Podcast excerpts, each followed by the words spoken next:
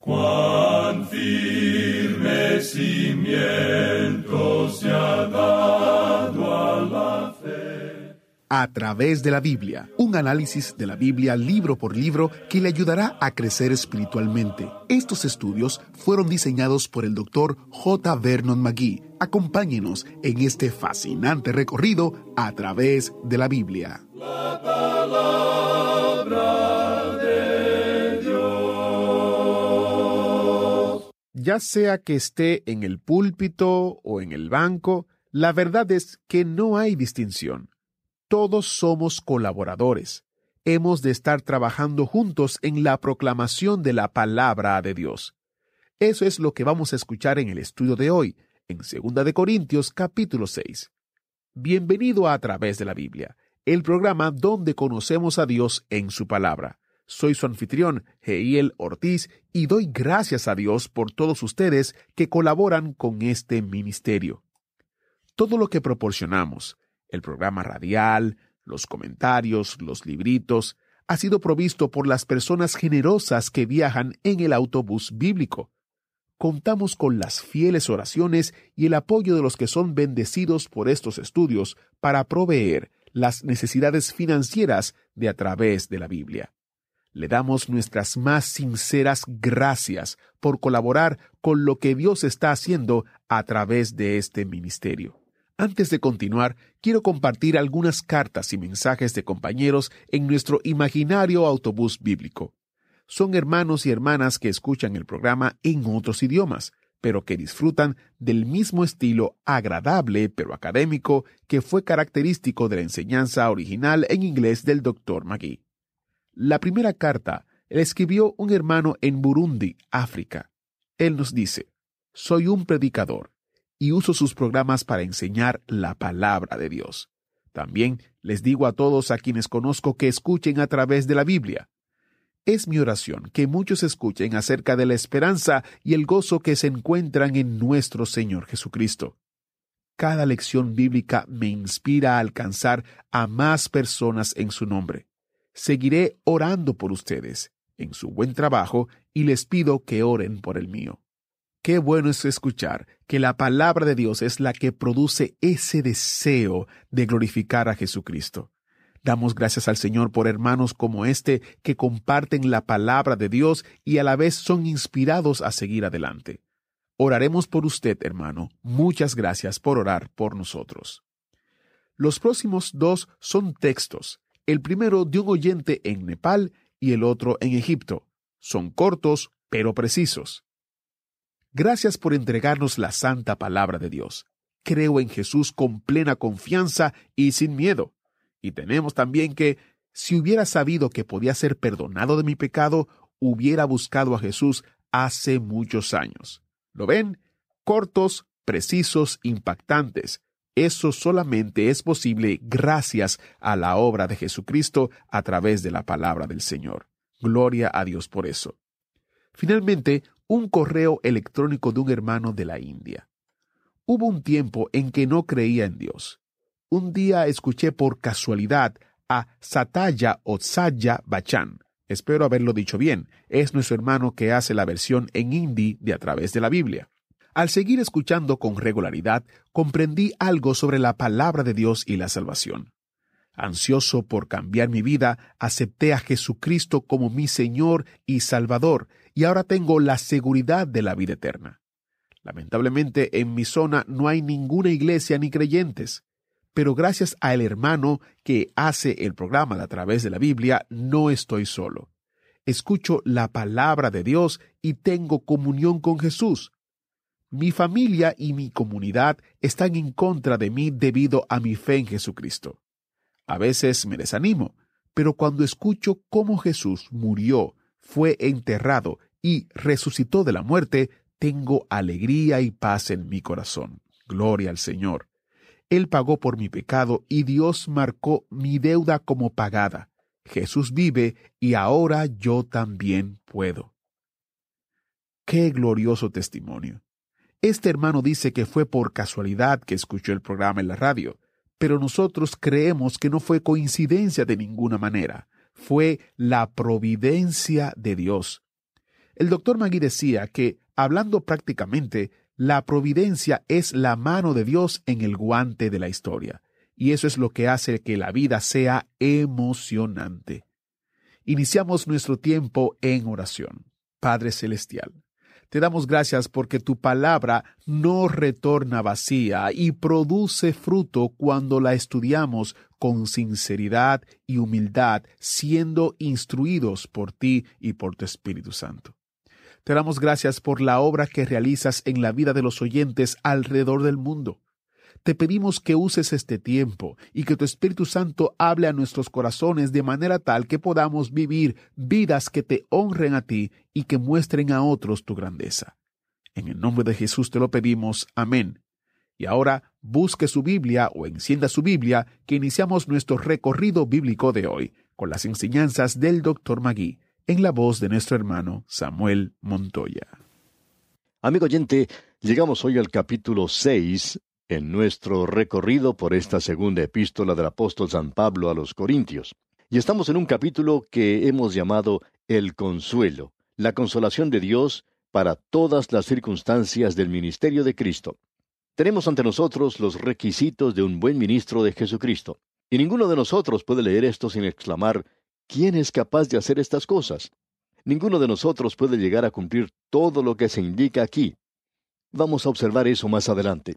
Y quisiéramos que usted note que todavía estamos en la sección del consuelo, la consolación, el estímulo de Dios.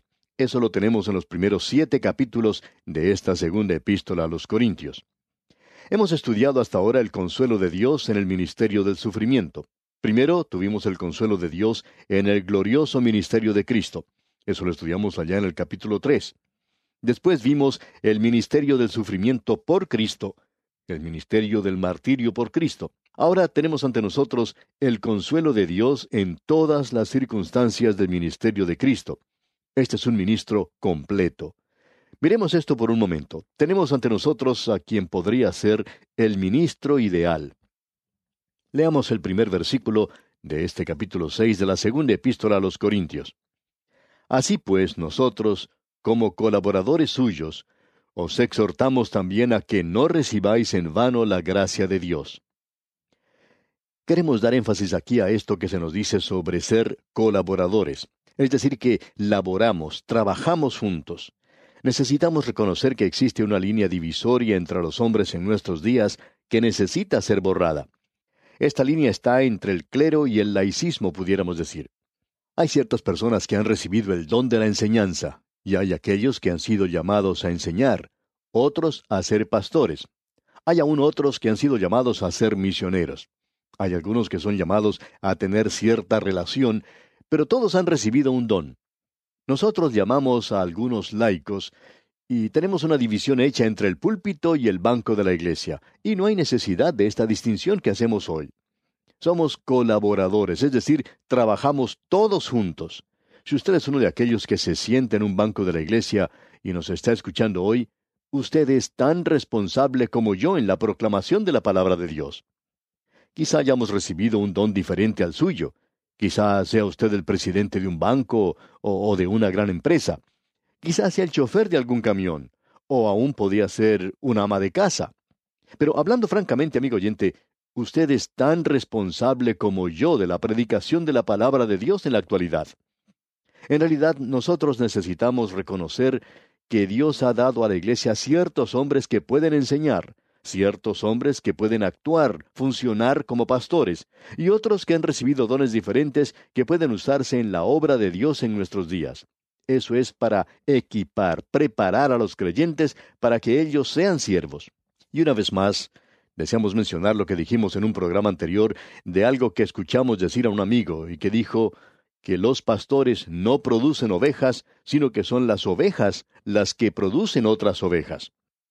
Muchas personas piensan que el predicador es el que tiene que ganar a toda la gente para Cristo, que ese es su trabajo, o si no, que lo haga el evangelista. Pero amigo oyente, permítanos decirle que esa es su obligación también, es obligación suya. Dios ha dado maestros, predicadores, evangelistas y misioneros para que todos estos preparen y enseñen al cuerpo de creyentes, es decir, a aquellos que están en el ministerio. Este ministerio incluye a aquellos que ocupan un lugar en los bancos de la iglesia, para que ellos sean preparados para salir a testificar. Ya sabe que el pastor no es el que produce las ovejas. Él las puede alimentar y cuidar, él las apacienta, él pastorea las ovejas, pero no las puede producir. Las ovejas necesitan producir ovejas. Toda la obra de la iglesia el día de hoy se encuentra estancada porque las ovejas no están testificando. Hay algunos que deberían estar testificando en nuestros días. Y quisiéramos volver a hacer una pregunta, y estamos siendo bastante personal en estos días, pero ¿qué está haciendo usted, amigo oyente, para proclamar la palabra de Dios a otros? Hay algunos que nos están escuchando en esta ocasión que pueden hacer algunas cosas que yo no puedo hacer y que ningún predicador de su país puede hacer. ¿Sabe lo que es? Hay ciertas personas que tienen mucha confianza en usted y que no me escucharían a mí ni por cinco segundos pero que escucharían lo que usted tiene que decir. Quizá usted podría conseguir un horario de programas y dárselo a sus amigos. Quizás una palabra suya provocaría que ellos escucharan los programas donde se presenta la palabra de Dios.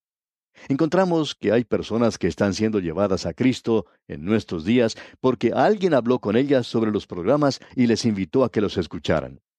Hay otras personas que pueden colocar anuncios en los periódicos locales. Nosotros no podemos hacer eso, no es nuestro método, pero hemos visto que esto ocurre en varios lugares y nos enteramos de eso. Hay aún quienes están interesados en que las personas de su ciudad o de su pueblo puedan escuchar la presentación de la palabra de Dios. Cierto hombre de negocios, por ejemplo, que es una persona muy buena, pero hablando honestamente, él no puede hablar, es decir, sí puede hablar, pero tiene cierto problema. Lo que él hace es conseguir grabaciones de los programas y las hace circular entre sus conocidos. Las lleva a los diferentes lugares que visita. Él es un hombre de negocios muy destacado y le gusta mucho ir a llamar a la puerta de uno de sus trabajadores durante el anochecer y llevarle una grabación con una grabadora para que la pueda escuchar. Él va a visitarlos y les dice, yo quisiera que ustedes escuchen esto por un momento.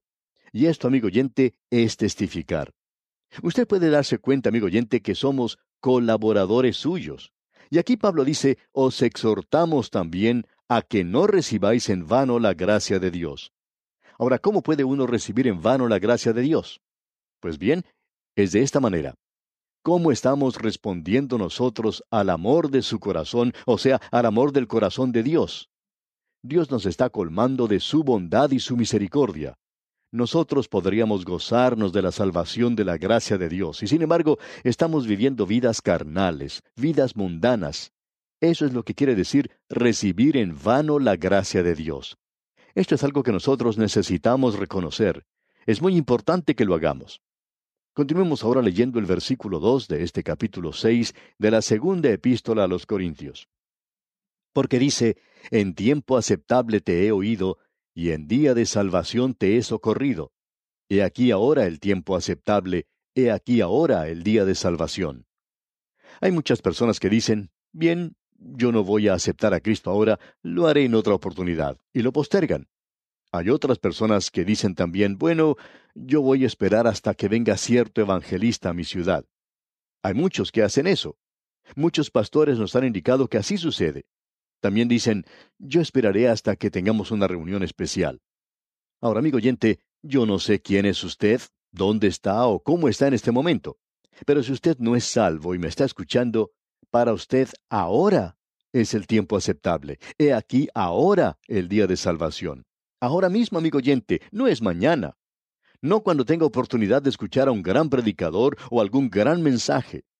Si usted nos está escuchando en este momento, este es el tiempo aceptable.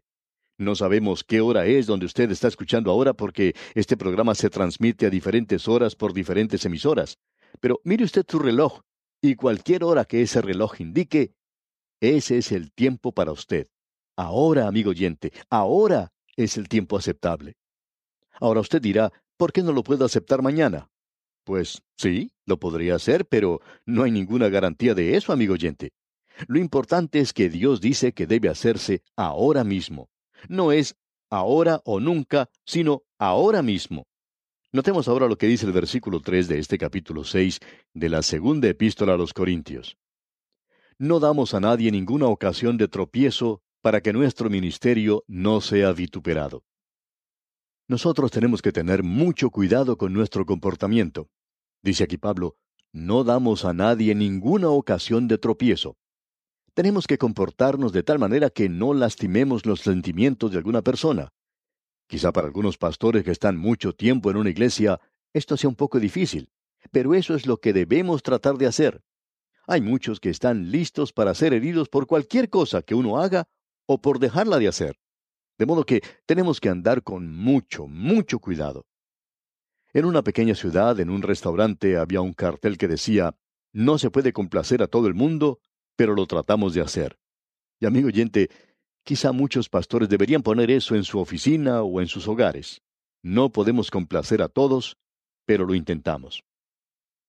En este capítulo 6 de la segunda epístola a los Corintios tenemos tres juegos o tres conjuntos de nueve cosas que deberían caracterizar el ministerio. Esto es bastante interesante. Vamos a pasar por ellas quizá un poco rápido, pero queremos que usted note lo que dice aquí en el versículo 4, en su primera parte. Dice, Antes bien, nos recomendamos en todo como ministros de Dios, en mucha paciencia. Ahora, ¿cómo hacemos eso? con mucha paciencia. Eso ocupa el primer lugar en la lista. Esto me hace tropezar aquí mismo al comienzo. Esta es una de las cosas que, francamente hablando, me falta a veces. Ahora, el segundo punto que se presenta es en tribulaciones. Y esto es algo que muchos hombres que están en el ministerio tienen que soportar. Yo creo que muchos de nosotros sabemos de lo que estamos hablando cuando mencionamos esto que dice este versículo 4 de estar en necesidades. Muchas personas tienen que padecer la falta de comida, vivir en un hogar pobre y pasar lo que aquí dice muchas necesidades. Muchas veces tienen que ir a dormir con el estómago vacío porque no han tenido con qué comprar la comida. Y yo sé que hay muchos que pueden hablar de este asunto con mucha más experiencia que lo que yo puedo hacerlo. El doctor Ironside cuenta que cuando él era un joven predicador, tuvo que predicar en cierto lugar por tres días consecutivos, y que no tuvo nada que comer durante esos tres días. Él cuenta que predicó ante esa gente, indicando que él estaba viviendo por fe, y ellos lo dejaron vivir por fe, ya que no le dieron nada de comer. Pero en cierta mañana, cuando él estaba pensando si se quedaba en la cama durante la hora del desayuno, o si se levantaba y se apretaba el cinturón un poco más, notó que alguien deslizaba una carta por debajo de la puerta de su habitación. Se levantó y la tomó, y al abrirla pudo ver que ésta contenía dinero que alguien estaba compartiendo con él. Por tanto, salió inmediatamente y pudo disfrutar de un desayuno como nunca antes lo había hecho en su vida. Hay muchas personas, amigo oyente, que en nuestros días saben lo que significa esto de las necesidades y de las aflicciones. Quizá la generación más joven no lo conozca. Por eso es que tenemos esa separación entre las generaciones el día de hoy. Dice aquí este versículo 4 en su segunda parte, en tribulaciones, en necesidades, en angustias. Luego continúa en el versículo 5, en azotes. Tenemos la idea de que muy pocos de nosotros sabemos lo que quiere decir esto de ser azotados. Pero muchas veces hemos sido heridos en el rostro por una declaración insultante que hemos recibido de alguna persona en nuestro círculo. Luego, continuando con este versículo 5, tenemos en cárceles, en tumultos, en trabajos, en desvelos, en ayunos. Todas estas cosas que tenemos aquí, amigo oyente, son cosas que deberían identificar el ministerio. Quizá no todas ellas, pero ciertamente muchos de los que están en el ministerio saben de estas cosas. Luego, continuando con el versículo 6, se nos dice que debemos hacer las cosas en pureza. Amigo oyente, esto es muy importante, que un ministro sea puro en su vida. Una de las cosas que más daño hace al ministerio es cuando un ministro es hallado culpable de algo que es inmoral.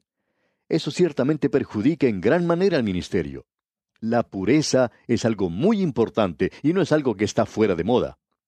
Luego se nos dice aquí, y en ciencia. Ciencia aquí quiere decir conocimiento, y no solo se refiere a la palabra de Dios, sino que el predicador tiene que conocer muchas otras cosas más. Él tiene que mantenerse al tanto de lo que está ocurriendo en la época en que está viviendo. Más adelante leemos en longanimidad. Esta palabra vuelve a presentarse aquí y longanimidad es paciencia, pero mejor vestida. Ahora, siguiendo en este versículo, tenemos en bondad en el Espíritu Santo. Y que Dios tenga misericordia de cualquier predicador que trate de predicar sin el Espíritu de Dios como guía e inspiración. Eso es lo que más nos preocupa sobre todas las otras cosas. En lo que hemos trabajado en el ministerio, en cada oportunidad que tenemos que presentar el mensaje, oramos al Señor pidiéndole que nos ayude a predicar en el poder del Espíritu Santo. Porque yo no puedo confiar en mí mismo, amigo oyente. Pero con la ayuda del Espíritu Santo, el mensaje entonces tiene poder. Luego se nos dice, en amor sincero. Esto es algo que hace mucha falta en nuestros días. Un amor que sea genuino. No pretender ser santo diciendo ciertas palabras típicas, bien conocidas, y que todos repiten. O decir cuánto uno ama a los demás y luego atacar por la espalda. Tenemos demasiadas personas de esa clase y en realidad no las necesitamos. Lo que necesitamos, amigo oyente, es amor sincero, genuino, real, verdadero. Porque el Espíritu de Dios lo ha puesto en nuestros corazones. Esto es lo de importancia que debemos notar. Ahora encontramos más adelante que se nos dice en palabra de verdad. Ahora esto de palabra de verdad quiere decir que el predicador debe conocer bien su Biblia. Luego se menciona en poder de Dios. Eso es de mucho valor. Siguiendo la lectura, vemos algo más con armas de justicia a diestra y a siniestra. Notemos ahora que entramos a otro grupo de palabras que comienzan con esto de por honra y por deshonra. Diríamos que esto nos da un ministerio bien equilibrado. Demos lectura al versículo 8 en su primera parte. Por honra y por deshonra, por mala fama y por buena fama. Hay personas que van a decir cosas de usted que son malas, pero nosotros debemos servir sin reconocer eso, sin prestarle atención. En otras palabras, un halago también puede perjudicarlo a uno. En una de las obras de Shakespeare, uno de sus personajes dice, Mis amigos me alaban y me hacen comportar como un asno, y mis enemigos me llaman asno. Y preguntamos nosotros cuál de ellos es peor. Tenemos aquí algo malo y algo bueno. Hay cosas que nos halagan y hay quienes dicen cosas malas de nosotros. Y luego continúa el versículo diciendo, como engañadores, pero veraces, como desconocidos, pero bien conocidos. Y amigo oyente, el ministro de Dios quizá no sea muy bien conocido. Y continúa el apóstol diciendo, como moribundos, mas he aquí vivimos, como castigados, mas no muertos, como entristecidos, mas siempre gozosos, como pobres, mas enriqueciendo a muchos. Tenga cuidado cuando encuentra algún ministro que sea muy rico. Se supone que nosotros no debemos enriquecernos en el ministerio. Y continúa Pablo diciendo aquí en el versículo 10 de este capítulo 6 de la segunda epístola a los Corintios, como no teniendo nada, mas poseyéndolo todo. ¿Recuerda usted lo que Pablo dijo allá en su primera carta a los Corintios? Él dijo, Todas las cosas nos pertenecen y Cristo es nuestro y todo es nuestro hoy. Yo soy rico, amigo oyente, pero también soy pobre, y usted no sabe lo pobre que soy. Y bien, vamos a detenernos aquí por hoy, pero en nuestro próximo programa proseguiremos con este estudio de la segunda carta del apóstol Pablo a los Corintios. Confiamos en que usted, amigo oyente, volverá a sintonizarnos. Al despedirnos por hoy, deseamos a usted las incontables bendiciones del Señor en su vida. Agradecemos que nos acompañara en el estudio de hoy. Le invitamos a que visite nuestro sitio en internet a través de la biblia.org. Ahí puede suscribirse para recibir las notas y bosquejos de lo que estamos estudiando y noticias del ministerio. También encontrará la variedad de libros y materiales gratuitos que tenemos para usted. El sitio es a través de la biblia.org. Todo lo que hacemos es posible gracias al Señor y a personas como usted que se unen a nosotros en la obra de llevar la palabra entera al mundo entero. A través de la Biblia es una producción de Radio Transmundial.